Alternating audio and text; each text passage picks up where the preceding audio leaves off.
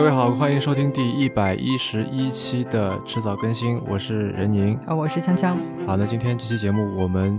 接着上期节目的话头哈，一起继续来聊播客这个话题。对，嗯、上期我们从什么是播客开始，讲到了播客的起源，也聊了聊音频平台和播客之间的种种纠葛。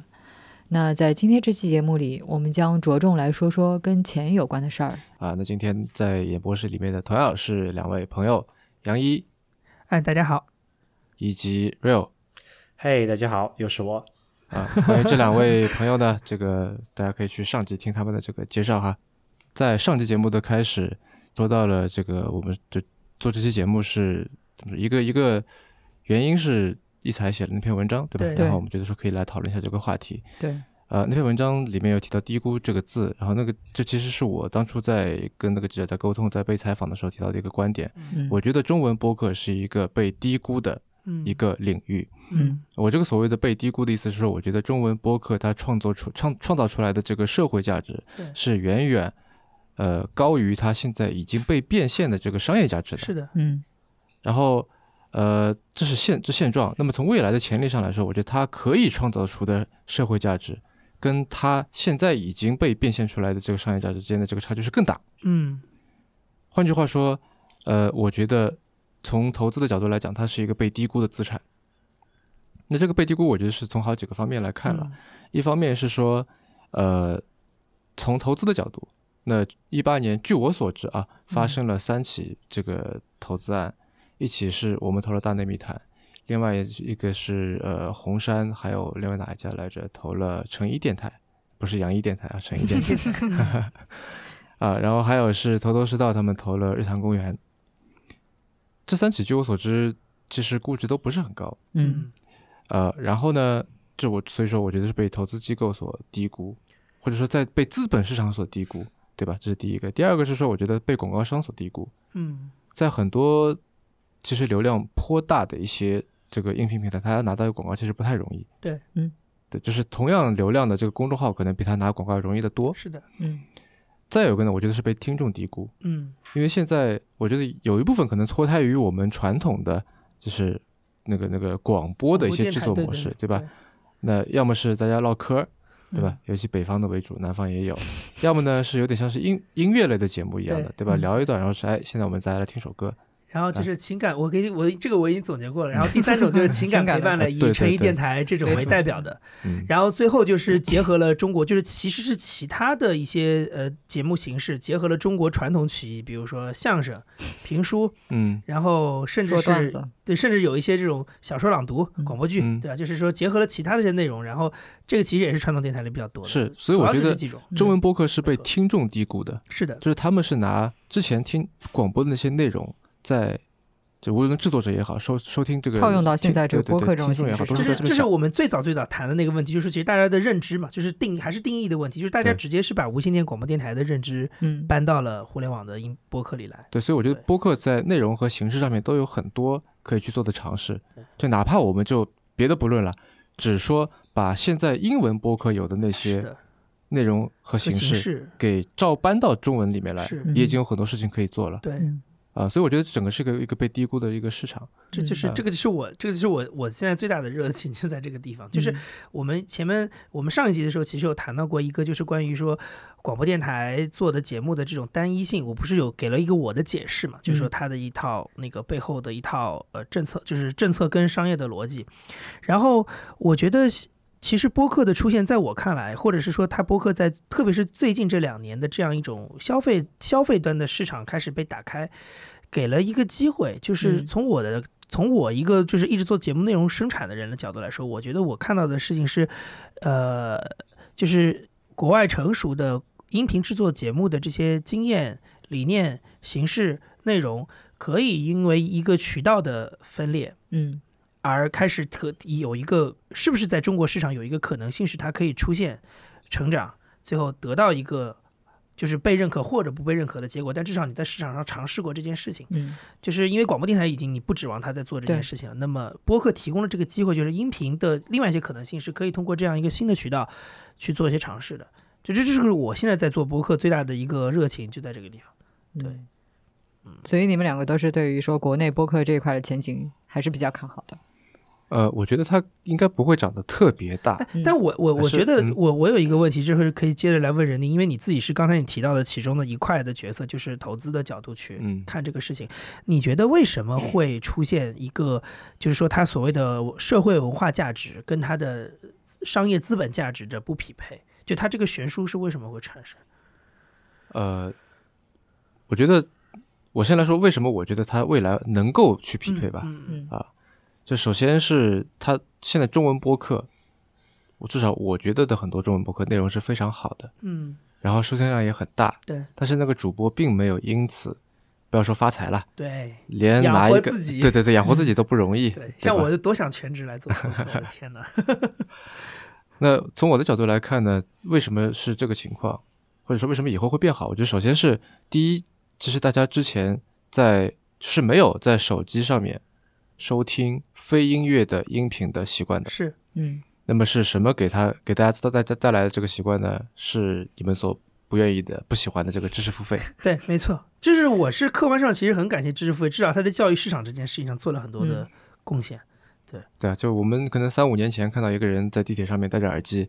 我我的我的亲身经验就是，我当年在做第一个播客的时候，我永远跟别人介绍这个播客最难的事情是教你怎么 在你的手机上听听到这个节目。对啊，他要下一个 APP，这件事情就会让很多人却步了。嗯。啊对，就是那我刚接着刚才说啊，就是如果有一个人，你看到啊不，如果是在三五年前你看到有一个人在地铁上面戴着耳机，一定是在听歌，一定在听歌，但是现在有可能不是。有，可能在听播客、嗯，或者说听一些 有声书。对有声书啊，知识付费。看你想那些东西，对。对吧？所以我觉得至少说大家越来越多的人有这个习惯了。嗯，嗯，那他首先是他听了一些东西以后，首先有这个习惯，对第二，那才去培才去这个所谓培养他的品味，对吧？他总会听腻的。人，我相信是人总会想要去看一些好的东西的。嗯对就在没有的时候，那什么东西都是好的。对，你一旦一个东西听得多了以后，慢慢的你就会想着我要更好的。对，啊，所以这是一个很天然的一个过程。然后呢，我也就是与此相与此相配套的哈，呃，我看到的是，其实英文播客界也是最近这几年刚起来，就是关于播客广告这件事情，嗯，越来越多的人，越来越多的商家开始看到了这一块被低估的市场。市场对，嗯。啊，嗯。嗯。美国现在的规模是 IB 去年给的数据，应该是算的是一七年的数据吧？呃，具体的数字我有点忘了，但是我记得它的那个份额，它是占到整个 digital ad 的就是数字广告的百分之一，嗯。就是在美国啊、所以哪怕是在美国，播客广告依然是非常小的一个市场。没，错没错，但是呢，它的但是呢，那个那个它的给出的一个预测是说它会高速成长，嗯，但是至少在当时的状况，就是它反映的应该是一七年的状况，至少它就只占百分之一的嗯我现在马上过两个月想看一看去年会怎么样，会不会跳涨？因为在用户层面上，其实去年是跳升了。那么广告收入上，我就想看看它到底是不是有个跳升。嗯，对那广告收入上要有跳升，就前提是要是就是播客广告本身是一种比较好的一种媒介嘛。对前呃前段时间 Mid Roll 跟尼尔森合作做了一个报告，对里对，面就说，呃，因为现在大多数的数字广告还都是那种展示型的嘛，是的对，一个 banner way 一张图片，是的，什么无论你是滚动的还是怎么样，反正就是一张图片。对，啊，他就说从这个品牌的就回忆度来说，就 brand recallness，从这个角度来讲，播客广告其实比这种数字的展示型的广告要强四倍。是因为你想听过 Serial 的人都能背得出来 Mailchimp 对，嗯。这个也是我自己个人感受特别深的一点，就包括我跟任宁，因为我们平时就是呃中文的、英文的也听很多节目，就我们就是因为听节目听到了播客广告，然后而这个产生消费，其实就不下一回，就是很多次。Mailchimp，反正这些，然后包括 Audible，就是到早年最喜欢投播客的几个，反正这几个公司，当然很多像 Squarespace，我是听播客之前根本就不知道这家公司。嗯。对，对，那反正就说回来说，我们目前至少是在国内的这种中文播客里面还没有看到一个类似的情况，就觉得说这块是不是未来还是有蛮大的空间？我觉得这个事情啊，我我我我先不说结论，就是我说几个我现在想到的是想到的几个点。嗯第一个的话就是说，我觉得商业化这件事情。呃，就是说，我们说广告这件事情本身，其实它还是跟整个这个市场对于怎么做品牌、怎么做推广、嗯怎么做营销有的认知是有很大关系的。就是说，你比如说，我原来曾经听到过有一些呃，比如说所谓的头部节目吧，它可能刊例当中也会提供，就是说所谓的口播广口播广告跟嗯软植，但是一般的品牌都会选择软植。但是实际上，从我的角度来说，因为我们都听过美国的那些就是口播广告做的，它其实做的好玩一点，它的效果是比软植要好很多的，因为大家反而是能够分得清楚什么是产品，什么是节目，对他不用去猜或者是有那种排斥的心理嘛。对，所以，但是问题是，国内所有的现在这个时候的品牌，他在做的时候。都喜欢用软植的方法，因为他以为这样的话可以把信息藏进去，而且他认为这个是行业惯例。嗯而且有一些，我就觉得有些节目在当年是一个很好的创新，但现在就是个不良示范。比如说，奇葩说里面马东那个口播广告那种 娱乐化口播广告这件事情，就是你知道，广告公司也有这种跟风的心态，他的甲方也有这个跟风的心态，他觉得说，为什么这个这样子？哎，为什么比如说，呃，当年肯德基或者小米手机在奇葩说里打这种广告做的特别好，我嗯我也要学，我觉得那个嗯效果会很好。但是实际上，一个成熟的品牌跟成熟的广告公司，它应该是根据不同的产品跟你不同的 companion 的那个需求来做你的广告策略嘛，而不是说现在火什么我就做什么。嗯但是中国这块永远都是不成熟的，所以回过头来说，对于播客来说，它比较吃亏的一点就在于是这样，就是说它其实真正很多的优势没有被发挥出来，反而被现在这个市面上整个大家做营销跟做品牌的这套思路给嗯。带着走，也不是歪了，嗯。就是带着走，就是你不得不配合它。你比如如说像我我我以前就我觉得，比如说像国内像故事 FM 这种节目，我觉得他如果用他的节目形式去做商业化，是特别有意思的。嗯，但是实际上，我至少我了解到的就是说，他真正来了商业的东西，其实投的还是他的，比如说公号里面的什么二条就他又传统的变成不是非音频的形态在做这个事情了。嗯这个我就觉得是有一点点，这个我就觉得跟市场认知有关系，就是大家还是觉得。有些现成的渠道的那个商业价值，或者说他们认为他们在消费者端的价值是会被量化的，但是音频他们现在看不到，嗯然后他们就会用他们的固有的那套思维在看待这个事情，就会让音频本身的价值发挥不出来。嗯，我这边补充一下，这个故事 FM 是呃，应该是现在国内为数不多的一档叙事类型的这个这个故事节目，对对对。对然后它会就是它主打的特点呢，就是以这个被采访者他自己的声音来讲述他的故事。然后一般嗯他们的这个选题也非常的奇妙，就是一些你平时可能不太能听到的一些有趣的故事就。是他跟就是这些讲述者都跟你生活在同一个社会当中，对你平时不太能关注对对对，嗯，呃，real 作为一个我们这里唯一接过广告的人，是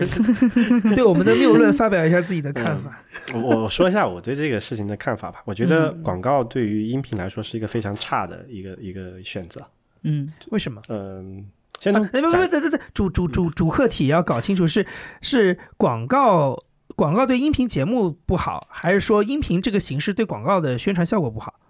呃互相的，啊？互相的、嗯 OK 好，对对，我我先说一下为什么，就是我们看到这个整个互联网广告这个突飞猛进的一个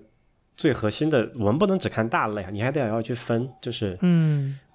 广告大概有两类，对吧？我如果没记错的话，效果广告和转化这种，哎，转化是效果，impression ads 叫什么啊？叫品牌广告，这个叫叫叫品牌，叫品牌广告和效果广告，应该是这两个。如果嗯名词没搞错的话，就是品牌广告就是我只追求这个品牌的露出，但我并不并不谋求转化，但最终还是为了转化，但只是说不是那么直接的一步转化的这个过程。是的，是的，对吧？然后所以效果消费者教育，其实是对，然后效果广告就是所谓说我今天播到广告就要看多少人能够跳过来买这个东西，对吧？就是我们平常所说的所谓带量带货嗯哎，没错，没错，没错。嗯效果广告是天然不适合于播客的，是的，是的，没错对，这个非常认同，这个原因大家都能想到，能够理解吧？我就不多因为没量，对，呃，不是，呃，量不量，这是一个很次要的。它不是及时的，它不是一个即时，它没有一个即时转化的渠道吧？应该是，也也跟这个没关系，这跟纯粹是这个媒介本身的缺陷导致的。道道理很简单嘛，就是我我举个例子啊，嗯效果广告最好的是什么？就是我要在 Google 里面，最典型的是什么？我要在 Google 我要去买个东西，我在里面搜索 Google 搜索框说我要搜搜个鞋，然后啪旁边出一堆我想买的那个鞋，嗯嗯对吧？这个时候我就有非常明显的购物意图了。然后对你说直接给我点过去，我那我肯定就愿意，就是就这个不管是从对用户来讲，还是对广告主来讲，都是非常划算的一个生意，对吧？嗯对甚至对 Google 来讲也是一个非常划算的生意，对吧？它有无限的这个广告的 inventory，这个这个库存我们叫做对吧？就是这个展示的这个空间嘛。对于用用户来讲，我我本来就要找这个，对吧？你推给我看看，可以点一点。然后对于广告主来讲，你有这个意图，这个是不能再精确的一个来源了，对吧？如果我还能不能转化你，那是我的问题，对吧？嗯，不是嗯不是这个用户的问题。但是音频是没有这个所谓的侧边栏这个概念的，你知道吗？音频只能插在里面，就说我要听这个效果广告，我一定只能通过呃。就目前的产品形态也没有也不支持啊，不能我不能点击嘛，至少或者说你听的时候你没很多的时候你没法操作这个屏幕，对吧？你就纯听，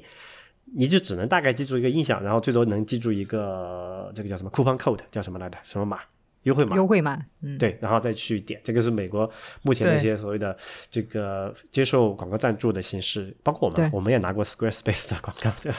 干过这件事情。就这，反正这个总总之来说，这个效果是很差的。就是你那个形式，你们你们能想见吧？这个跳转的这个流失率是非常非常高的，嗯，就不适合作为这个效果。但即便如此，你们看到听见的主要的像什么 Squarespace 也好啊，Mailchimp 也好，包括你们买来的东西也好，无一例外，百分之八十以上都是说你听到这个 coupon code 输入这个节目的这个一个号码，比如说什么 Total Show ATP 这种，对吧？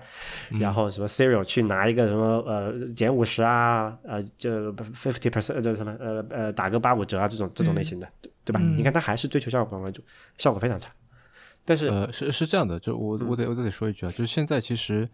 呃，在就你说的那种所谓的效果广告，英语里英语里面叫做 direct response，就直效啊、嗯翻译过来，嗯，呃，现在我觉得之所以大家还在追求这个效果广告，是因为，嗯。其实它在这个效果广告之前啊，会有一大段的这个品牌广告，嗯。换句话说，它是一个是一个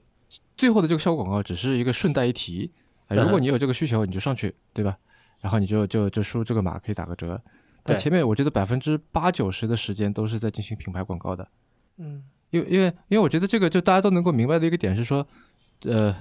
听播客的这个场景大多数都是眼睛或者手被占用的场景。没有侧边栏，换句话说，嗯，换句话说，这呃侧边栏是一个事儿，就是还有一个事儿，就是我哪怕想去，我听见这个东西很想去买，那个时候可能我没法还立即买，对吧？我要么在开车，要么在走路，要么在什么，就反正我是我手眼手被占用的时候，嗯，很多时候是这个情况下面我在听播客，所以我不可能在当下做出一个即时的一个反应的。嗯。嗯。啊。然后我觉得这个其实大家都明白，所以在播客上面做广告，其实做做的最好，就为什么我刚才在说这个呃 brand recall 这个这个这个事情，就是它最好的就是在做品牌广告，对。就是说你听到了这个东西，比方说你听到了一个话筒的广告，然后下次你听你想买话筒的时候，你首先想到的可能就是这个品牌，是的，啊对其实所以你看这个有出，嗯。这个品牌广告是其实是一个结果，它是因为这个媒体形式、它形态和消费消费这个场景的限制，它没办法，它必须得做这个导入的过程。就好像我不能突然电就说，呃，本节目有什么什么赞助，对吧？就像那个嗯电视那种口播广告，就是没有完全没有任何效果的。但嗯它必须依赖于这个品牌的植入，然后再搭售后面那个 coupon code，作为一个广告主度量你这个品牌广告价值的一个嗯效果。因为广告界最流行的一句话是什么？我永远我只知道我有一半的广告费是白白花的，但是我不知道是哪半，嗯对不对？就品牌广告哈，对吧？所以你要解决这个问题嘛。那为什么说在这个时间点，你的这个音频广告是示威的？因为对于广告主来广告主来讲，我同样的一块钱的这个广告的这个 budget 的预算，对吧？我有更好的投的渠道，更精准的数据测算。虽然我们先不管这个数据是真是假，但是至少我我对我的老板有一个交代了，对吧？我知道这个东西投入去转化率是多少，我能够度量出就它有更有。效率的一套证明自己。我有一个更高效的花钱的方法，更高效的一个赚钱的方嗯法，我为什么要去尝试一个低效的不，确定、低效，甚至是可能是白花的，还说不清楚为什么的一个东西？不不不，这个时候你觉得这个这个是两两回事儿，嗯就是之所以之前就是怎么说呢，就是无法去追踪会成为播客广告的一个瓶颈，是因为嗯大家都是把播客广告当成是一种怎么说呢？你跟数字广告、跟那种展示广告在就你说的那种直销广告在做一个对比，这么一个情况。是的，啊，但是我觉得其实因为怎么说呢，就是在做这个在做播客广广告的时候，其实他们那些播客主啊，其实都不管那些广告主叫广告主，嗯他管管他们叫对赞助商，赞助商对对，所以就有点像是说，对，我觉得一个合适的对比，比方说像球衣广告，对吧？某一个足球队、篮球队，比方说像那个金州勇士队，我比较熟悉的，对吧？他们球衣广告上面是乐天，日本那个 Rakuten。这好像我可以解释一下为什么他用 sponsor 这个概念，因为就是呃，我拿电视来说吧，就是说它其实跟我们原来在电视里，就是美国电视也是，就我说的就是美国电视，冠名对吧对，它是不区别的，因为它电视中间是有直接的时段插播广告，嗯而且它甚至有这个全国电视网跟地方台的两个时段。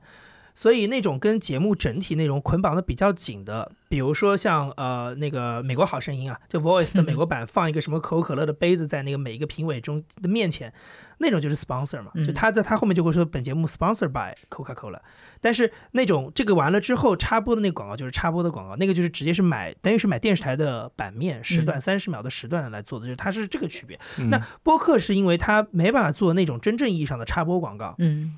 它其实是用 sponsor 的形式会更好，因为就是你前面其实提到它的一个特点，就是它本来就离听众很近嘛，嗯。所以你用 sponsor 的方式的话，其实是将强化这个情感。那你用一个插播的话，它等于让你直接跟这个节目剥离了。嗯，那就回到 Rio 刚才说的，就是你本来就不是一个高效的渠道，你连情感都没有了的话，就更差了，就更差了。嗯。对。是，对。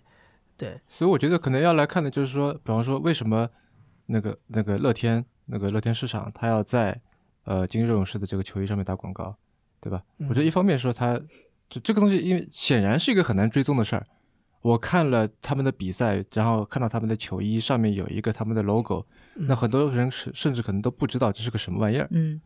对吧？像像乐天，它可能还是一个就是由字母组成的，你还可以去查一下，对吧？像另一个队，我记得是雄鹿还就直接是一个哪队图？案是吗？对，它是嗯极翼的那个图案，对就是一个那个花体那个对对对极翼嘛。嗯记忆那你说这个东西我连搜索都没法去搜索，如果我不知道的话，啊，这这就是品牌广告的逻辑嘛，就是你要在对啊这个消费者群体中构建一个印象，这个印象不是说我当下马上要变现的是未来在变现的。对对，嗯所以所以我就觉得说，从播客这个角度来讲，你如果拿直销广告的那些错那些那些那些呃指标去要求他，我觉得是不恰当的。这个我很同意任宁，而且嗯我觉得我现在跟陈远良做的事情是在他往前再往前走一步，嗯就是说，我们刚才讲到的案例是以这种就是美国本来的原创博客里面插播这种结合度比较高的商业广告的嗯形态。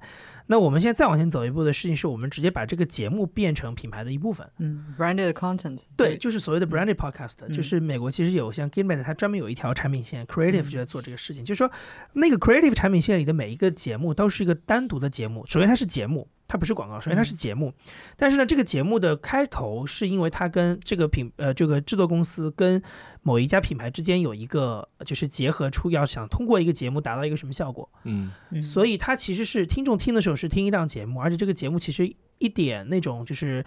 逼着你花钱的那种感觉都没有，就它还是做一个比较柔性的用户教育的方法，潜移，默化的把自己的做的做的非常好。是的需求放在里面。Gimlet Creative 跟 Blue Apron 做的那期对叫呃 Why We Eat What We Eat，对对对对，啊，那个做的非常好。是嗯它里面，然后你因为这这个线的其实第一个做尝试就是你刚才说的 GE，GE 当年最早在 Serial 那个 message，对的 message，、嗯那是个广播剧，就是那个那个那广播剧是到，就是说，你除非听到这节目是 GE 赞助，你可能根本不知道这东西跟 GE 到底有什么关系。但是它其实就是潜移默化的给你灌输了一个，嗯就他想跟你搭建的某一种世界观吧，嗯类似于这种。对，对，这是一个点。然后另外就是我刚才说的，为什么是球队比较适合做这个事儿？嗯因为球队天然是有很多的球迷的，嗯某嗯，然后某一个球星，他天然也是很多有有很多所谓粉丝的。嗯，就好像那个听众有很多是这个主播的粉丝，对对对对，我觉得在这里面这个也是一个很重要的点。是，就是比较人性，还是一种人性化的转化吧，就是嗯基于人的转化，不是基于商品本身的转化。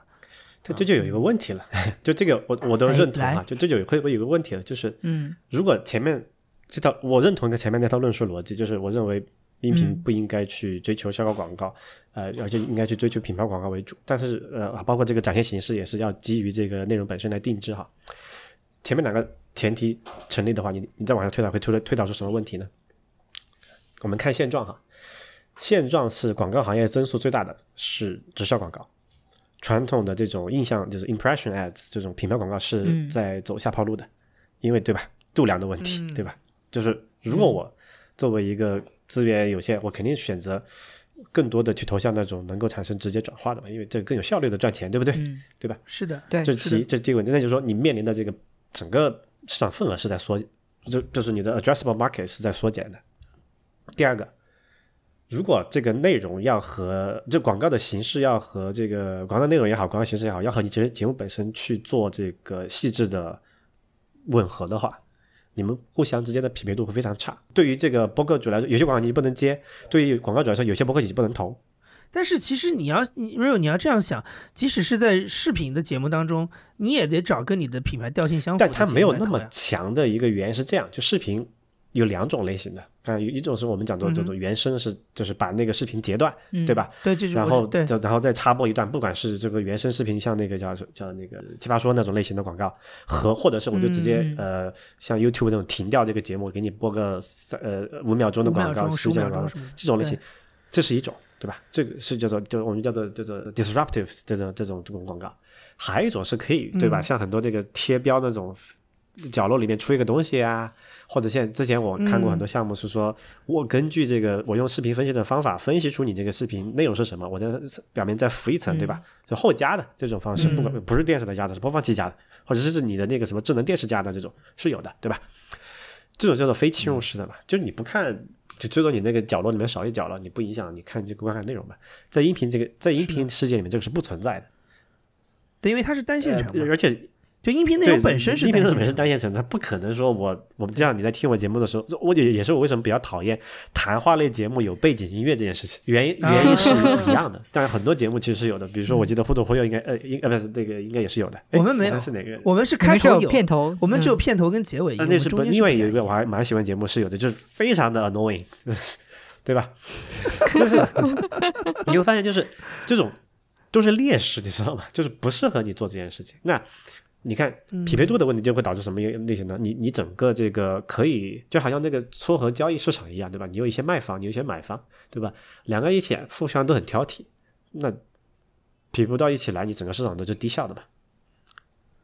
但这个是因为形式的限制和我们嗯对觉得这个好的要求的限制。那你怎么？那你怎么去解释，就是目前呃美国的播客市场的这种商业广告的增长的趋势呢？难道你是觉得是因为你的第一套逻辑呢？是因为它的量开始大起来了，所以是的，或者说我换个角度问你一个这个问题吧，我你们我们在座的四个人都嗯听了非常多的美国的播客节目，你仔细数一下，在播客里面投放广告的那些厂商，永远都是那么几家对对对，，是这个我们这个嗯专门有文章总结。那我就问这个问题了：这个事情是健康的吗？你嗯你很难想象这个事情是一个，如果这个市场总共就只有那么十来个买家的市场是健康的，对吧？它至少是一个买方垄断市场，是就从广告这个角度来讲，呃，我觉得在这里面可能有，这我自己觉得有一个重大的原因在于嗯说，它这个广告市场还没有成熟，没有成熟，我觉得包括三个方面。嗯第一是说，广告商对于这个事情还是啊持怀疑态度。嗯第二呢，做播客的人，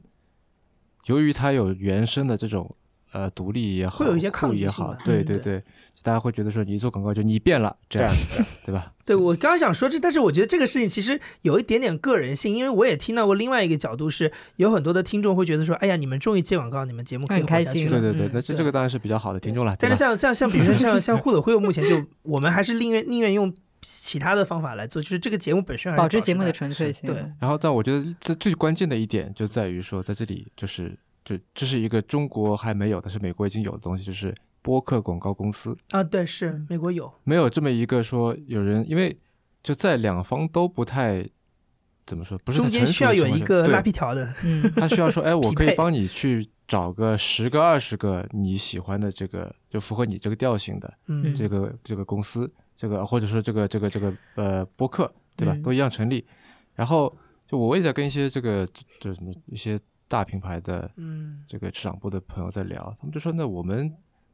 要要投广告，可能就是个几百万的这样的预算，对上你不可能跟每一个的小的主播去直接对谈。所以我我觉得我刚刚听下来，我觉得 Rio 跟任宁谈的是两个两个就前后两端，就或者是一个事情两端的事情。就是说，Rio 在谈的事情是对于品牌来说，你这个播客怎么去教育让他相信你这个渠道对他是有用的。而你说的事情是对于品牌来说，怎么样去节省它的一个投放的成本？不两边都是一样的，对，就是如果刚才不是说嘛，他说两边嗯都很挑剔，对吧？嗯，我觉得这但是个，但我但我我会觉得 Real 那个事情比较难做，是因为你要让他认识到这个市场可能是需要一个时间的。但是你你的那个好处是说，是如果一个品牌它已经有这个认知建立起来，它只是为了省事儿的话，或者说它更高效的，因为它投放本身也是一个耽误的事情嘛就。我我想说的是，在这里面，他这个就如果说的这个挑剔嗯是现状，嗯，但我觉得它可以被改善。就如果你觉得服务有第三方的服务介入进去，让它稍微成本降下来一点，投放的过程不要这么痛苦的话，他愿意去做。但是有一部分嗯就是有一部分被教育好的人会愿意去做这件事。就我随便说嘛，就是求医广告，嗯，这事情是一个非常这市场很小的一个事儿，嗯，一个球衣上面就但还是有就这么对吧。一个球衣上面就这么一个位置，可以嗯放一个公司。嗯那然后对吧？那大家就然后就就有这么一支球队，它是独一无二的。那在这个时候，他也不可能每场比赛我都换一个球衣，可能一个赛季就这一个机会。嗯那这显然是一个非常挑剔对。所以这个事儿呢，对吧？其实是需要一个引爆点的，就是这个叫叫达到一个什么 tipping point，对吧？就是我现在显显然是还没有到的，嗯美国可能到了，Serial 就是一个，嗯我觉得可能算是一个 tipping point，对吧？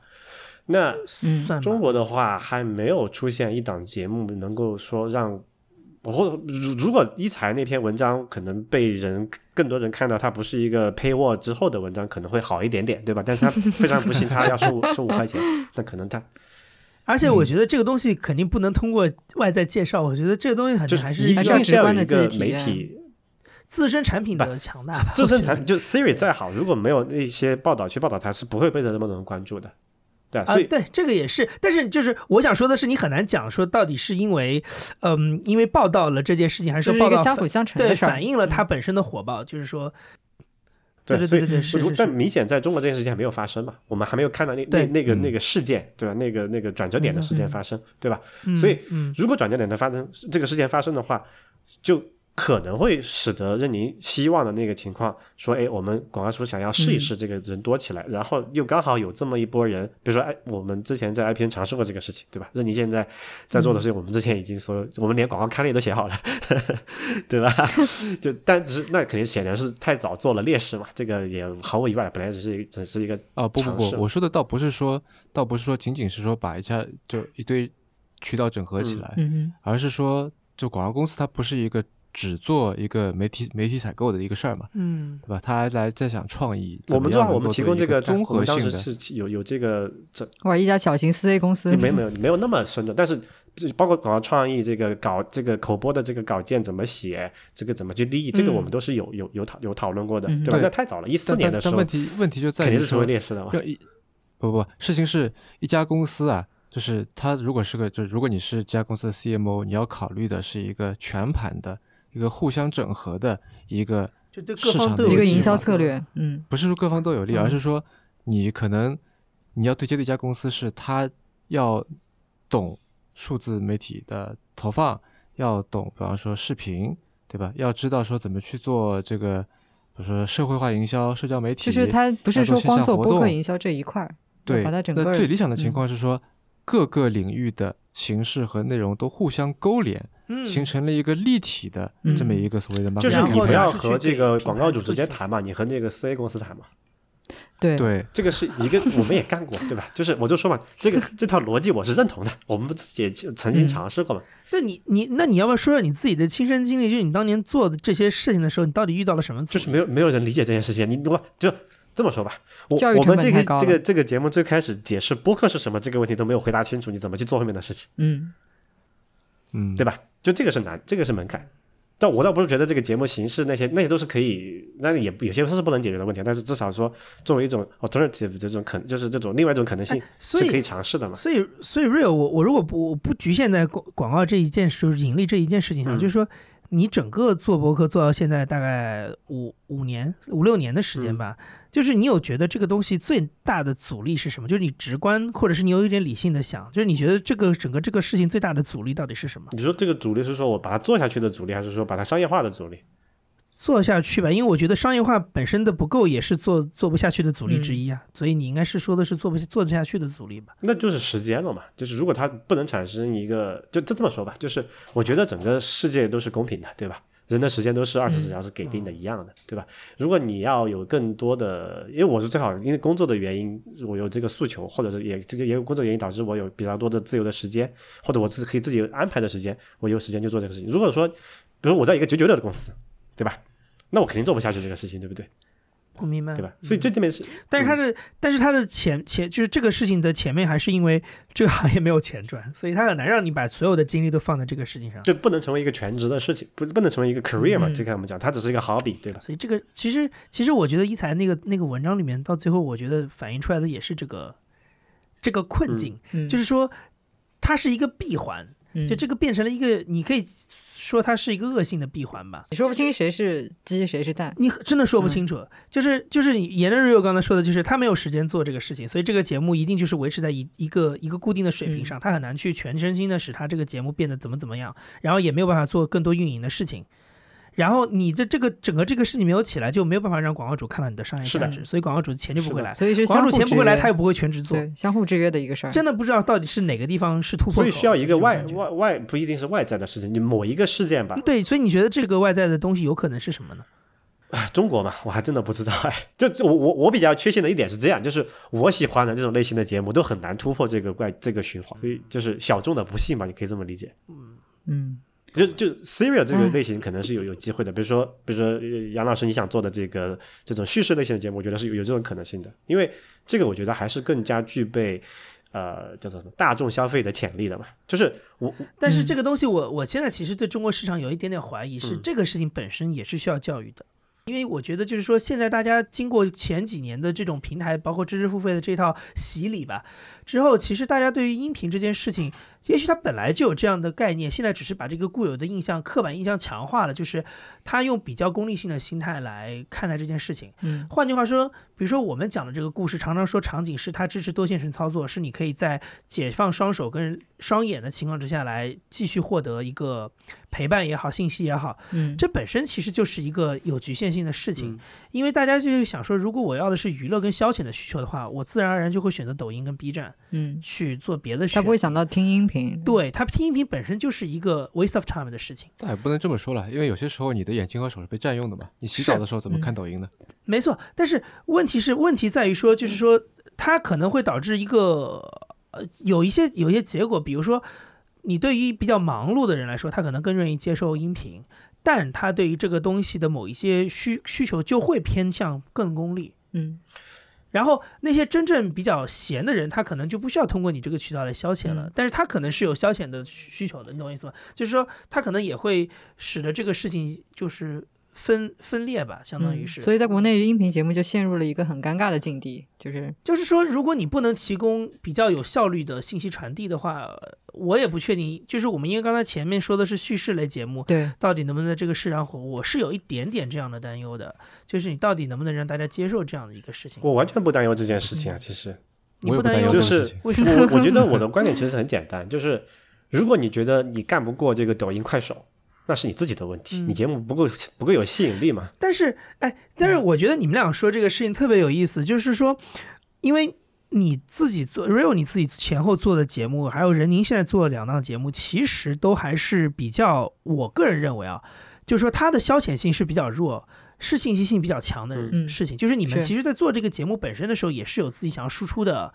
想要分享的那些就是目的嘛。啊什么的，嗯对然后就说你们本身其实不是带着一个想要娱乐大众或者是说玩儿的心态来做这个事情，你们也是想要做一些比较认真的探讨啊什么的。就你们本身做的这个节目就很严肃，就是换句话说，就娱乐价值你们的节目，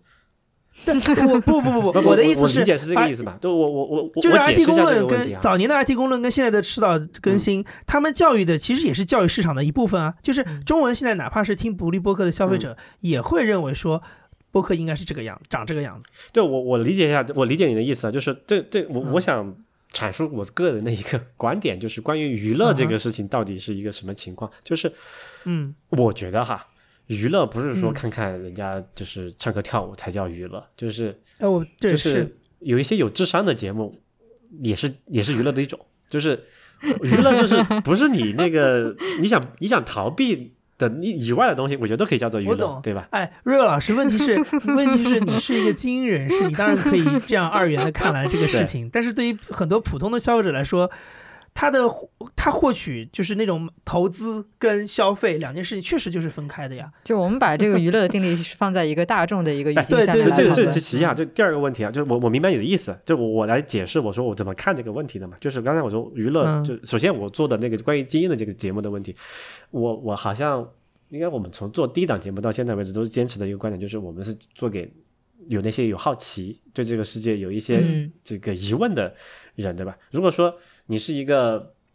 就什么，你对这个世界没有好奇，那你我你也本来也不是我说中对吧？我也本来没有想要怎么着你，我又对吧？我又不想从你那赚一分钱，我图个啥呢？就我我为什么要跟你？我为什么来娱乐你，对吧？我又不是一个谐星，对吧？那如果说你这你不是吧？对，如果我是你，因为你听我们这个节目产生了一些这个节这个娱乐的效果，比如说你刚才笑了，或者说你觉得有产生了一个陪伴感，就我很多这个节目的这个听众都跟我说是在睡前听我们这个节目。对吧？或者包括你的节目还蛮，你的节目蛮容易陪伴的，因为你有长达一个多小时的时间，对对对，就就有一点入比较稳定的频率在说话，帮助入睡的这个，也也不知道可能是这个声音和这个麦产生了一个什么样的什么共共振，导致这个有一种这种 ASMR 的效果，也有可能啊，我不知道 这个，但是据我照我的这个这个直接的统计分析，我们在很多现场，包括这个问答，那个这个就线上的问答，也有人提到过这个问题，就是说他觉得听这个节目不是为了我们的这个信息内容来的。啊，就是为了这个陪伴感，为了可能为了我热这个人的声音好听来的。硬核的节目也可以，对对对，就也也有这种可能性嘛，对吧？所以为什么 ASMR 现在这么流行，也不就是因为这个原因嘛？你是为了他那个那个妹子好看，可能是一个原因，对吧？但不不不是全部嘛，对吧？所以对，所以我不觉得这个事情要需要分的那么的清楚，就总会有自己的市场的，但。杨老师刚才你说那个，就是说大众是需要娱乐，这个我认同，对吧？就大众你也不可能指望说中国有十四亿人、十十亿的这个这个迟早更新的听众吧，不太现实，对不对？那这样能怎么办？那我觉得吧，市场总是会有选择的，他们爱看什么看什么去，对吧？你也不要指望说从哪里赚到那笔钱，那本来不是你的市场份额嘛，不是你的 TA 对吧？不是你的叫做 addressable market 嘛，对吧？就不要。但是比较惨、比较惨的事情是，就是说，如果你商业化的话，其实。呃，广告主跟品牌可能他的思维向度会比较单一，尤其是如果经济不好。对，这就是我刚才要要，这就是我很吃亏要讲的第二个问题，就是说，没错，从制作方来讲，你确实你可以考虑说，我的是一个细分市场，我不用考虑那么多，对不对？是呀，我只吸引我觉得我。对，但是你竞争的是同一个广广告的预算，对不对？对对，这个时候就是说，你你始终是要变面，你始终是要面临叫。正视自己的缺陷嘛，就好像我说，嗯，自由主义者要正视自己的不足一样，对不对？就是作为音频节目的这个制作人和这个投资者，我自己也算是一个投资者，我投资的可能是我的钱呃时间，对吧？就是我要正视这个事情的这个天花板在哪里，对我觉得，照目前来看，这种形式的话是比较难去解决这个财务的这个商业回报的问题的。是的，所以那怎么解决这个问题，对吧？我们不能说。就是现状就这样，那就这样了吧。我们还想想，就探讨一下有没有什么新的可能性嘛？我觉得一种新的可能，一种可能性就是，要么就是放弃掉这个广告这个事情。为什么？你都刚才讲了嘛，你你本来就很难了，对不对？你很难证明自己的价值，你没有数据，对吧？没为什么没有数据？我们在其他地方也分享过，或者在线下的时候也讲过，就是你没有统计嘛，你也不知道，对吧？你这个节目到底他下回去听播没播，播了几次，你不知道，对吧？他播的时候睡着了，听见没有？你也不知道，对吧？这个都是有问题的。呃，这这这些问题不是音频。独有的视频也有对吧？我视频开着这里这里播放，我是看还是没看的？你怎么比如说那个叫什么来着？呃，Instagram，你你下拉呃多多少那个广告什么时候才算一个 impression？它都是有一个度量依据的嘛。那广告主八音这个依据，大家都按这个合约办事也没问题，对吧？这个都不是什么问题。但是因为没有平台啊，没有人帮你做这件事情啊，对吧？没有平台是导致什么问题？我说啊，我这个节目有一百万的收听量，谁信你啊？你怎么证明这件事情呢？你的这这个是不是刷出来呢？虽然我们知道所有的什么荔枝、蜻蜓、F 那个喜马拉雅都是在刷量的，所有视频平台也是在刷量的，对不对？对，这美国的话是有第三方的监测机构嘛？对，就这个第三方，它也要有一个数据来源嘛，对吧？如果说大家都是直接从我这个 hosting，因为它分得很开嘛，它就从 hosting 拿数据。这如果我都是从自己那里去拿，我怎么去拿这个数据？拿不到嘛？就在中国的这个情况下，对不对？你如果你不依赖平台的话，就是信任度也是一个问题，因为广告主就是。本来从一个简单的这个这个内容制作方和收听者之间的两呃两方的关系，变成了四方的关系了，对不对？那那你就尴尬了，你怎么没没法去认定？所以平台的价值在哪里？所以就是刚才前面说到，就是理想化的事情是，其实是把这个整个生产环节拆开，然后每个人有自己的位置，大家相互专业分工嘛。对，是最好的。但是问题就是说，你你你刚才其实整个的讲的是说，因为你市场的规律一定会导向，就是平台一定会资源集中到那是嘛？所以所以就是说，这些播客主你不可能又要说我我要接广告，我又要继续平台化，对吧？这个现在是矛盾的嘛？对啊，对啊，嗯没错。因为美国现在目前的状态，它在前平台化时代的话，就是说它是分工细嘛，所以你说的这些问题，其实在美国都有方法可以解决。是是是是是，所以再回到刚才任宁说那个，就是在中国就要我们怎么做品牌广告这个事情，我觉得也还是有一些机会的，至少有一点是明确的，需求是不断存在的。因为我们现在中国讲什么问题？讲这个线上的红利已经没有了，没有新增的这个流 量了，对吧？剩下流量就越来越贵，对吧？哎，越来越贵，对播客来说，对音频媒体来说绝对是个好事。为什么呢？你说我便宜啊，对吧？对啊，嗯，性价比对我性价高比高，哎，不，性价比不一定高，这个不好说，因为你不知道你性能在哪里嘛。但是我价格肯定是便宜的，对不对？就是你投一个这个叫什么呃，这个贴呃视频的贴片广告，你可能要叫百万、千万级别起才可以贴到一个比较好的牌、那种这种节目。你现在告诉我说，你贴中国最头部的一百个这个音频媒体，只要十万块钱就搞定了，嗯，对吧？这个这个还是有一定吸引力的，对不对？事实事实是这样子的，对吧？就是就是清楚的认知自己的定位，把这个价格定的合理一点，让大家试一试，尝到这个甜头，然后把能够能够能够把这个世界世界这个市场逐步打开嘛。我我相信这个还是有有可能的，但对，嗯。而且另外有一个点啊，其实如果你刚才说这个直销广告的，就是这个比起这个品牌广告的这个投放，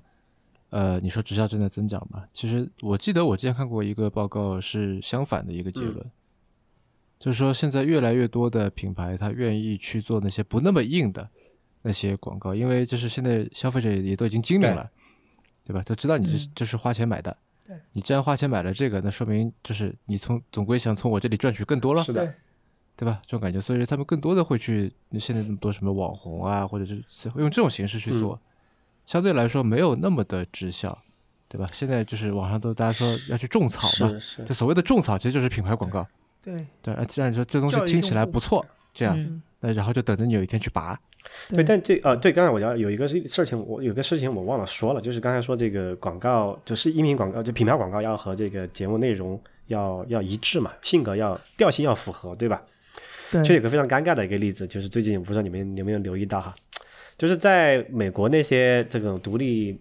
那种技术类的媒体里面投广告，有一家叫做 Arrow Eero Eero 对吧？E E R O 就是卖那个无线做那路由器的是吧路由器那个？东西对吧？他在哪些地方投？Talk Show 投，ATP 投，还有好这几个其他的那种技术类的，就是就是爱技术的这个 这个嗯粉、那种人群偏多的广告里面投。最开始大家都说，嗯哎，你你用这个，他们可以保护你的这个数据隐私安全，对吧？那大家都非常都、都答应这件事情，对吧？因为大家都都觉得美国现在隐私保护都贴得很凶嘛。结果，嗯，也有被亚马亚马逊收购了。然后这个时候，嗯我问这些播主们在播口播这个广告，讲说保护你这个隐私数据安全的时候，就没有一点良心上的不安？我是有我是有深刻怀疑的，对吧？这里面就是这只是个例很好的一个例子啊，就是它证明了一个什么点呢？就是把这个节目本身的调性和这个播主的个人品牌是捆捆绑在商品上面商业是不可持续的。有风险，有极高的这个市场风险、信任风险，对吧？现在就是我 就是打对现在因为因为他们广告合约都是买那那种大品牌广告都是半年一年的买的嘛，对吧？他现在还是在照着播那几个，照着之前的那个调那个那个口播的那个稿，因为之前审过嘛，按那个在播，对吧？我听的就是很虚假的，对吧？因为我知道发生了什么事情，我作为一个业内人，我很我很清楚明白这意味着什么，对吧？嗯，嗯，所以所以这个如果以后可以实现动态植入的话，就不存在这个问题。对，技术层面，技术层面的这个动态植入最近也在提，对吧？嗯，但就没有那么吸引人。这也是需要平台来做的事情而。且就嗯而且动态植入就会陷入到刚才说的那个问题，就是说其实本来播客的优势的优势在哪里对它就没有了性感化你。就对对啊，你动态分布的话，其实就变成是又是就如如果在美国那个叫什么那个 cable box 卖的很好的原因，是因为我可以跳广告，对吧？那动态植入的不就是更好打观众脸嘛，对吧？或者说你你把你的听众的这个时间的价值放在哪里，对吧？对，所以我觉得吧，那或者就是让主让主播来录个十几二十段，对吧？不一样的。但是问题就是在于说，这个是一就跟你前面品牌是一样的，就还是你嗯把你主播的形象跟他捆绑在一起嘛。嗯，对啊，所以所以我就说这个就是那个那个本质上就是品牌代言，其实对吧？只是说你是用自己的背书吧，一种对品牌背书，代言就是背书嘛。对，一一个一个嗯就在在逻辑上是一致的嘛，就是你始终绕不开这个问题，对吧？你像你看你这个媒体事儿又多，钱又少又麻烦，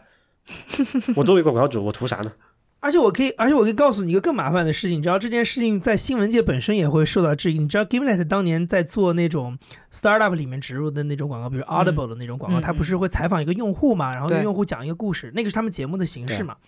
这个事情在当年刚出来的时候，《纽约时报》还专门写过一篇特稿来质疑这件事情，他质疑什么呢？就是新闻跟就是 journalism 跟广告之间啊的关系，就靠得太近国人是比较传统的，就是他的新闻也很严谨，就是说你如果是广告就是广告，新闻就是新闻，或者说你是你是 journalism 类的东西就是这个，然后商业性东西就是商业性的东西，嗯我你可以用商业性的东西做 sponsor 什么都可以，但是它当中其实出现了几个，第一个是你用这些用户的故事来呃相当于做原生广告了。嗯，对，这个东西到底对于听众来说，它的这个边界到底画的是不是很清楚？嗯第二件事情是，你在做这个采访去采访那些用户的时候，有的时候用户是不是知道，就是你采访的那个人，他是不是知道？哦，你在给他打广告，其实、嗯、就是你其实是找了一个他的使用消费者在做他的代言人，对他其实就是个代言人。对，那代言人在美国这样一套就是完善的广告体系当中，他又有他的规则跟他的那个定价什么的。对，那你用这样一套软性的方法去，就是比较擦边球的方法去做这件事情，那么其实其实当时这个事情爆出来，是因为有一个被访者后来发现，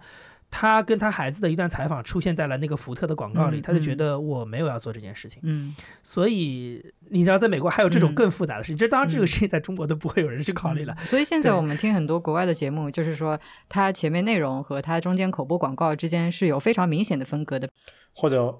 换一种那个声音来描述嘛，比如说像这种类型就是广告，这个是正常语气，对吧？对，然后中国的听众对于就是上来听三十秒广告又会比较排斥，嗯，就是因为你知道我我们在那个平台的后台会看到什么跳出的率嘛，就几秒跳出，对 那它就等于你三十秒，很多人就跳掉了呀。对，对啊嗯对，包括包括现在我听这个美国那些广告，因为我都说了嘛，就数来数去就那十来个品牌，对吧？我都知道他下他他只要一念第一句，我都背得出后面那句话，吧？对对对对，这是我平时没错跳过的嘛，对吧？这个时候品牌的广告和转化广告的价值在哪里？我其实很存疑的，对吧？所以，所以就数了这么多广告的种种不好哈，就是我觉得，我觉得好，我们来说说除了商业广告之外，还能所以你觉得我们可以尝试的方向对在哪里？我觉得就是未来的路在哪里？广告并不是一个非常好的模式，那就是其他模式咯，就周边，呃，是不是一个更好的模式？这也是一种广告，是但是或者节目的直销，就是买节目。对，那，那个是中国特色嘛，就这个只能在中国语境里面去考虑哈。就说我们先说这个周边这个问题吧，这个我觉得很多节目目前在尝试，包括我们这个风投圈可能马上要尝试这个就是周边了。这个其实我觉得周边本质上是也是一种是一种粉丝经济嘛，对吧？因为嗯你是因为他喜欢你这个节目，喜欢你这个人，所以表示支持吧，这个东西是可以的，但是绝对不适合腰部以下的节目，对吧？嗯因为你不不可能支撑它不它不可持续嘛，就好像我们卖周边一样，不这不要不要说我们了，头部的说头部的说这个 ATP 对吧？他卖周边他一年就卖一次嘛，卖个什么 T 恤啊，这个什么嗯这种这种衣服之类的周边对吧？他不可能每每天换着花样来卖吧，对吧？或者说对，周边太多了，你你如果真的是都在都在做周边对吧？你能想象周边也就那么点儿对吧？什么衣服、帽子、鞋、书包、本、笔对吧？你还能想出什么样新花样来？也就那么多了，对不对？总会腻味的吧。嗯，嗯，就是这个这个周边的这个这个这个这个整个的这个饼实在太小了，不够大家分的，对吧？那剩下的就只能靠直接付费了。对，嗯直接付费这个事情呢，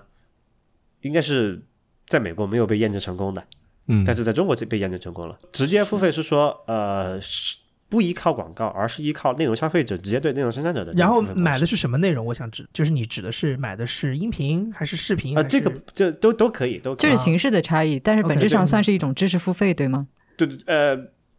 我我不是很喜欢知识付费这个，但是 anyway 吧，就是你可以这么理解，就是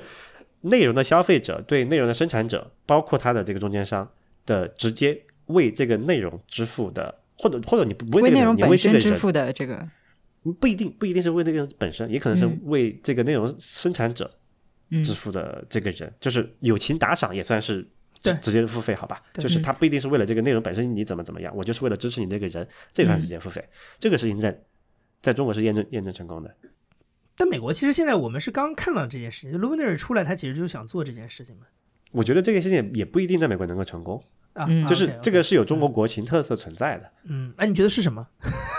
就中国的国情是有有好几个因素了。如果我们要拆开来讲，大概可以是分成这几个哈，就是嗯首先是支付的情况，对吧？嗯嗯在美国是不存在一个低成本的小额支付，叫 micro payment 微型支付嗯的工具渠道的，嗯不存在这么一个东西。为什么呢？它的支付成本非常高。呃，在美国的话，因为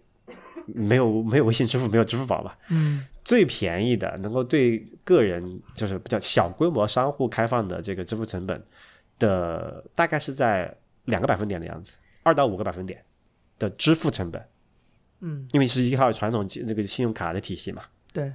那呃，这个二到五还是有个前提的，这个是 average，但是它还有一个叫做 minimum，就是最低的门槛消费。这个我们我们我之前都我都尝试过这些，对吧？嗯最简单一个道理，你比如说我们在很多这个小众网站或者接受捐款的这个平台上接受的这个 Stripe，嗯它每笔有一个二十五美分的入门门槛，然后再是一到两个百分点，还是看你的量，但后来有些变动，这个大概大致大致的方式是没有错的。也什么意思呢？如果我要接受一个一美元的 donate 捐款，就或者这种微型支付吧，不管什么样的名目眉目哈，我要付出的成本大概是百分之三十，嗯嗯对吧？这个事情就有点尴尬了。嗯对吧？不管是对这个支付者来讲，还是这个收钱的人来讲收钱的人来讲，都有点尴尬。就是为为什么之前这个微信打赏，苹果说要分三层，这个事情闹闹闹了那么久，对对对，不就是因为这个公平性的问题吗？嗯是的，但在美国这个事情你是绕不开的，对吧？嗯因为没有人补贴你这个支付成本嘛，因为就是 payment infrastructure 是不存在对的啊，这是其一。第二个就是说这个便利性的问题，美国我们叫做有一个有一有就是你要使用线上支付的前提是什么？嗯，你得有信用卡。或者是银银行卡吧，至少对吧？嗯银行都没有那么普及了，因为信用卡才是主流嘛。美国信用卡虽然说人均有大概是三张还是六张，我记不得这个数了，大概是中国的好多倍了，但是绝对数来讲，还是有非常多的人是没有信用卡，甚至有很多叫做 unbanked，他连银行卡都没有。嗯相比于中国微信支付的这个普及量，我就不用多说，大家都大家都能理解，对吧？因为也是因当然也是因为中国这个叫做普惠金融的一个功劳啊、普惠金融的功能是什么呢？就是每个人都可以几乎零成本的去拥有一张银行卡，有了银行卡你就可以绑定微信支付，你就可以嗯接入到这个线上来。这个基础设施在全国其他任何地方都是，这全球其他任何地方都是不存在。嗯 OK，然后就是这个叫做支付的意识，因为之前那些前置的条件的原因，使得中国大家对这种小额呃快速的支付，比如说我们今天录这期节目的是因为那个一财还是财新那篇文章，嗯那这篇那那篇文章是一个需要付五块钱，我记得才能读的文章，对要付费我很方便阅读的在微信里面就就看了。请问这件事情在美国能够成立吗？或者在世界其他地方任何一个地方能够成立吗？你做不到，你必须得订阅一个，比如说我们一财可能对应到什么，《华尔街日报》举个例子，《华尔街日报》是需要你订阅一个 subscription，就是每个月要付钱你才能够看到东西，对，这个门槛就已经拦掉了很多人了，而且它的成本是非常高昂的，就你不能单买《华尔街日报》的一篇对文章来看，对吧？因为前面所述的种种原因，对吧？嗯所以这件事情，我觉得在美国很难成立，就是播客的这个直接付费的这个事情很难成立，就在这里。嗯但其实现在呃有越来越多的那些所谓的知识付费也好，就是或者说你去呃购买内容也好，其实它都不是一集一集卖的，它是一季一季卖的。对，嗯，呃，就他把这个颗粒度做得更大一些，或者他更希望你直接入坑买一个一年的会员。那是吗？那就必然会导致你没有办法直接叫做为内容付费这个事情。我我我举个另外一个例子，你们可能就理解这个概念了。iTunes 为什么会火起来？它就可以买单首歌单首啊。歌嘛，从专辑到单曲这个 unbundling，这个叫拆分，是数字音乐付费变得普及的，或者就对主变成主流的一个最核心的因素。因为其实一张专辑里面能能喜欢听的歌就那么一两首，对吧？对对，除非你是这个这个人的狂热粉丝，你要收集他所有的这个专辑，甚至像现在我们已经没有没有 CD 机的情况下，大家还是要买专辑，纯粹是为了支支就是支支持这个人，对，嗯那是两那是两码事，对吧？但是我们刚才讲为内容直接付费这件事情，如果这个不解决，那这个为内容直就是为了为了这个这个为单笔内容支付这个事情不解决，为内容直接付费就不存在嘛，是的，你可能是为这个品牌付费，你可能是为这个编剧团队付费，你可能是为这个作者付费，但你不能可能说你是为这个内容付费或者内容直接付费，对吧？嗯。所以这概念我觉得是不一样。所以从这个基础设施上来讲，你觉得在国内的话，至少这这个商业模式是行得通的，是吗？对，这个是有可能出现的。比如说我做一档节目，我一期节目一块钱给大家听，可不可以？如果在微信里面能够解决这个，这个之前风投圈不是曾曾经短暂的尝试过一段时间吗？呃不是那个尝试的是说还是会员的模式嘛，还是说刚才讲的卖专辑的模式嘛？嗯，对，并不是说我一期一期节目呢可以去拆分开来但是，但是瑞，对我我我接着你刚才那个说，就是我想到一件事情，是你觉得美国是因为它的付费环境其实不太适适合小额，对吧？那但是中国的问题是不是中国其实大家没有为内容买单的习惯？过去是肯定是没有的，可过是现在知识付费这个产品已经验证了对现在大家愿意为内容付费。已经被验证过了嘛？你可以去看呃那那天那个财新呃一财那篇文章，下面有多少人买了，你可以看到这个东西，这个是一个很典型的一个例子。嗯。嗯，但是就是，嗯。但是我 想说的是，因为我觉得我我一直觉得知识付费这个东西，如果我们我们只是狭义的来说音频的消费这件，嗯就是直接购买来说的话，我我一直不把知识付费当成是一个特别好的例子，嗯。嗯。因为我觉得知识付费它后面捆绑了很多其实跟音频没有关系的东西。嗯比如说，呃，我们且不论说这个内容本身它的它后面就是说提供方给它提供的一些附加值什么的，嗯嗯因为你可能买了这个之后，你可能还会得到一些别的东西互动啊或者文稿啊之类的。我先不说这个，就是说，其实很多人买买知识付费的课程，其实他的心态跟你去买个健身房的年卡是一样的。就就是 FOMO 嘛，对我原来一直、嗯我原来一直开玩笑，我说这东西就像个当代赎罪券一样。他其实想买的是一个 access 是吗？当代赎罪券嗯就是中世纪的时候，不是你教堂，你到教会里，嗯然后你捐点钱，然后你就嗯赎了罪了嘛？就我觉得它就像一个 赎罪券一样，就是说它其实是跟它知它的内容没什么关系，它是一个人缓解焦虑的方式。嗯，我是觉得像得到上面他贩卖的这些东西很多是干货嘛，他所谓干货对对吧？然后大家愿意为这些所谓的干货或者说是知识买单，但是大家呃至少是在国内吧，我觉得不太愿意为娱乐买单。是的，所以就是你比如说，那还现在还是有很多人在看这个盗版的各种视频啊，等等等等，对吧？是因为你觉得说娱乐这个东西似乎不如干货、不如知识来的那么值钱对，不值钱。所以 就如果说我做一些 talk show。呃，就比如说我们这种播客音频内容本身，很多人是不是他就不太愿意为此买单？呃，我觉得这里不是值不值钱的问题，而是说，呃，就是这这里是个，就之前我在上另一个节目的时候也说到过，就这里是个心态问题，嗯，就是你是在消费还是在投资，嗯，对吧？因为你如果学的是知识性的内容是，投资，哎，你是一种投资的心态去啊，做的，另外一种是消费，对吧？你五块钱放进去，可能你以后可以靠它来赚回五万块钱，那你当然就很愿意。是对吧买这个钱了没错，但是你说你就是听一个娱乐性的内容，你听完就没了，对吧？就是你也对你对它的结果是没有任何预期的。我认同，但是我觉得那有，但是从我的观点来讲，它是 beside the point，嗯，就是付费这个事情呢，其实很简单，不需要去考虑说你到底是为什么付费，这个消费者的这个人的这个。呃，诉求是千差百般，你不能说我是因为嗯。为了学东西我就更愿意付费，我为了消费我就更更少付费，你不能解释为什么电影市场消在中国费这个是对这个事情没有意义，就是那你你怎么解释这个电影市场在中国的这种蓬勃发展，对吧？嗯？那就是纯消费啊，对吧？其实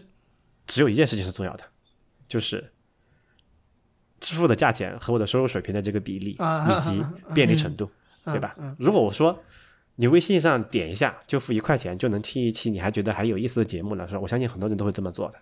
嗯现在没有这么做，是因为这个客观条件不存在。嗯我还是要举那个例子，为什么音乐现在大家不盗版了，或者很长一段时间就已经不盗版了，对吧？因为买专辑其实不需要再花二十五美元、一百多块钱人民币买一张 CD，让里面听两首歌，你觉得好像有点不划算。也是你可以过去在留在这个叫什么订阅制之前，你可以说我花九毛九美元，就是大概就是十六七块钱人民币，这个东西这个事情在中国也是也是存在的，对吧？在这个海洋音乐啊，那个就是就是前这个点播时代也是存在的，几块钱买一首歌，两三块钱买一首歌，做成什么手机铃声或者下载到你手机里面，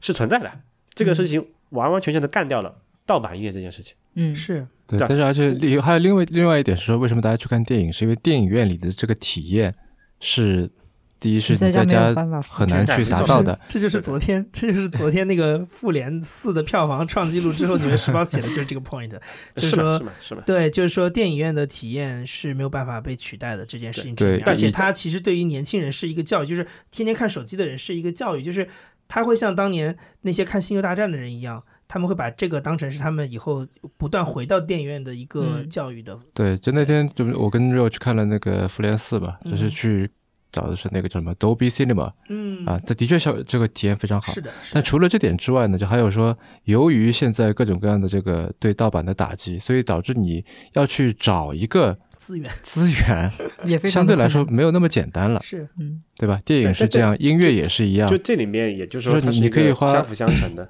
嗯，对对对，你你可以花可能二十分钟去找一首歌嗯或者一张专辑，但对你来说太麻烦了。我对是的，啊没错，这个成本还不如两块钱买一首呢。对对对，对啊，所以所以回到刚才那个问题，说我们不用去纠结它是为什么付费。虽然说我个人不喜欢现在打引号的这个知识付费这套体系和它的这个这个价值理念，或者这个就是叫做叫什么 sales 的这个这个销售技巧，嗯我这个我我我我我有点反对之外，但不影响这件事你就。说这个事情，的怎么说内核，就是它的这个逻辑是你是可以理解的，你觉得是对的。对你你不需要去关注它。有点难理解不需要去关注，就是嗯道德上你不需要去关注他，你你跟你跟每个人都有自己的道德判断嘛，这个是肯定毫无疑问的。但是就是说，从这个技术这个层面上来讲，从这个商业逻辑这个层面上，我是完全认可的。这套逻辑完全可以照搬到其他我觉得我喜欢的嗯里面去，对吧？那不嗯包括我说，嗯，我们在探讨这件事情啊，就是一块钱听一一期，比如说一个半小时的。播客节目，你觉得是值还是不值？对很多人来说，不存在这个价值判断的问题，就是觉得嗯方便就点了，喜欢就买了，不要讲为什么。嗯明白。你也讲不清楚为什么，其实对吧？OK，、嗯那如果你们认同这套逻辑是成立的，包括过往的这个音乐的例子也好，电影的例子也好，也是成立的，那么接下来就讲播客直接付费是不是也应该顺理成章的是成立的？那什么样的环境才能使得这件事情是可行的？显然不可能每个人嗯自己去搞一个付费，对吧？因为对，平台技术技术，因为要构建这套，因为要构建这套基础这个付费的设施是需要一个极大的这个叫做固定的投入成本的。对那所以它一定是平台的事情。那直接付费就存在另外一个问题了，哎，直接付费，我的作为节目这个生产方来讲，能不能够养活自己，不知道，对吧？要看你的这个受众量多少。第二个就是说，嗯如果我直接付费了，那我的收入倒是可以了，对吧？投资人的价值在哪里？那如果说体现不出来，这个东西投资价值不存在，那就是就不存在一个叫做外部资源导入，让你整个打破刚才那个循环。它永远都只，能是个小而美对，的事儿就打破那个那个循之前那个循环那个事情嘛，对吧？所以就就变成那个悖嗯论了嘛，对吧？就那还是解决不了这个问题。所以我现在也没想好。呃，我是觉得就是说到这里啊，我我就觉得说，因为之后可能慢慢的音频也会，就为什么我当初说我们在一开始说这个呃播客这个词很难去定义它，嗯，因为它现状就是非常复杂的，是的，你很难，比方说我们说不是视频，对吧？就好像你管播客叫音频，嗯，但你这视频里面有很多很多的种类，嗯对吧？有长的，有短的，不同的类型，不同的题材，对不同的平台，有的是公播，有的是渠道自己做的，等等等等。我觉得也许在一个比较成熟的一个体系里面，音频也应该是这样子的，有平台自己做的，嗯有有 UGC 的，有 PUGC 的，有靠卖内容的，有靠卖广告的。对，嗯应该是一个丰富多样的，不存在一个单一的这个这个结构。嗯，嗯对对对，这也是我的，也是我的感觉，就是这个地方的节目形式不只是这个样子，还可以有更多的探索。然后内容不仅仅是这个样子，还可以有就甚至更多的探索某一档节目，它可以同时支持这个用户付费和植入广告以及出周边，对吧？也是可行的嘛。就是嗯就是每一块肉都能不能够做到说付费去广告？就每就每一个肉都很少，对吧？但加起来可能够吃饱，有可能这种情况，对吧？嗯好，那那我们差不多聊到这儿，这个最后还是还是迟早更新的固定环节啊，就是请两位老师给听众们推荐一个东西吧。但是在今天这期节目里面，因为我们讲的是播客啊，所以这个东西要限定一下，要跟播客相关。呃，我我来吧，我先推荐这个东西，免得你们给我推荐。就是，就既然说到这个播客嘛，我们还是要先把这个说到这个饼太小的问题，对吧？还是先把这个饼做大嘛。嗯嗯那饼做大最好的方法是什么？就扩大这个这个听众基数，对吧？Audience space。强烈推荐 AirPods。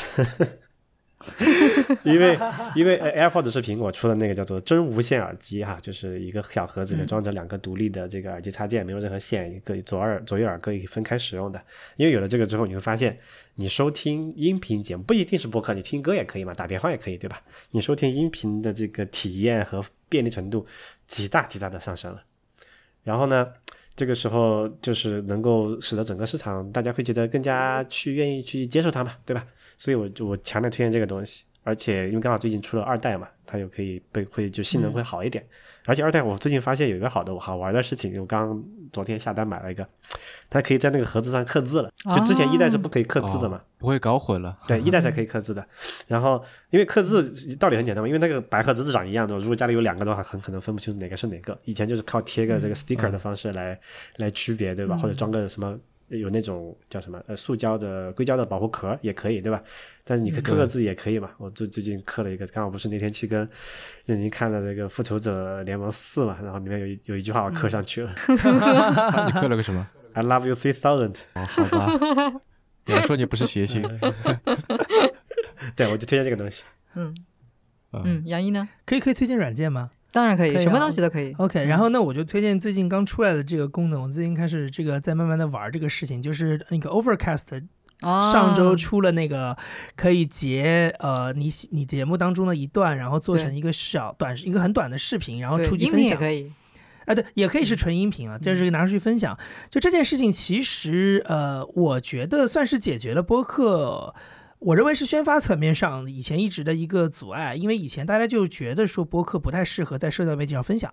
因为你分享一段就是几十分钟的一个音频。是的，嗯，然后而且它可能在你的那个不不论是呃 Facebook 或者是播呃那个微信里面，它很可能就是呈现方式就是一条，嗯，那个是一个很不直观的一种会被人家忽略掉的一个一个形式。尽管它有可能可以直接放，所以出了这么一个，就是说你可以截一个几十秒的小的一个 clip 一段，然后分享到你的社交媒体上，这可能对于未来播客被更多人知道，会是很好的方法吧。就至少它有一个开始有一个可以进行社交的这么一个起点。嗯，我觉得这个还挺重要的，所以我就算推荐这个吧。如果大家有兴趣的话，可以下个 Overcast 来玩一玩。嗯嗯，好的。您刚刚收听的是迟早更新的第一百一十一期。这也是我们近期推出的播客主题系列节目的第二期。下一期我们将从工具的角度来聊聊如何获得更好的播客收听体验。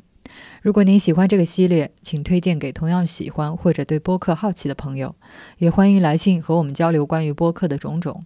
我们的新浪微博 ID 是迟早更新，电子邮箱是 embrace at weareones.com。如果您想要访问我们的网站，可以在浏览器地址栏输入邮箱的后缀。在网页导航栏中就可以找到节目的网站链接，当然这些联系方式也都能在节目下方的文字介绍中找到。您可以在各大音频平台和泛用型播客客户端搜索“迟早更新”进行订阅收听，也欢迎收听主播任宁跟 Real 搭档的播客《提前怀旧》。我们希望通过迟早更新，能让熟悉的事物变得新鲜，让新鲜的事物变得熟悉。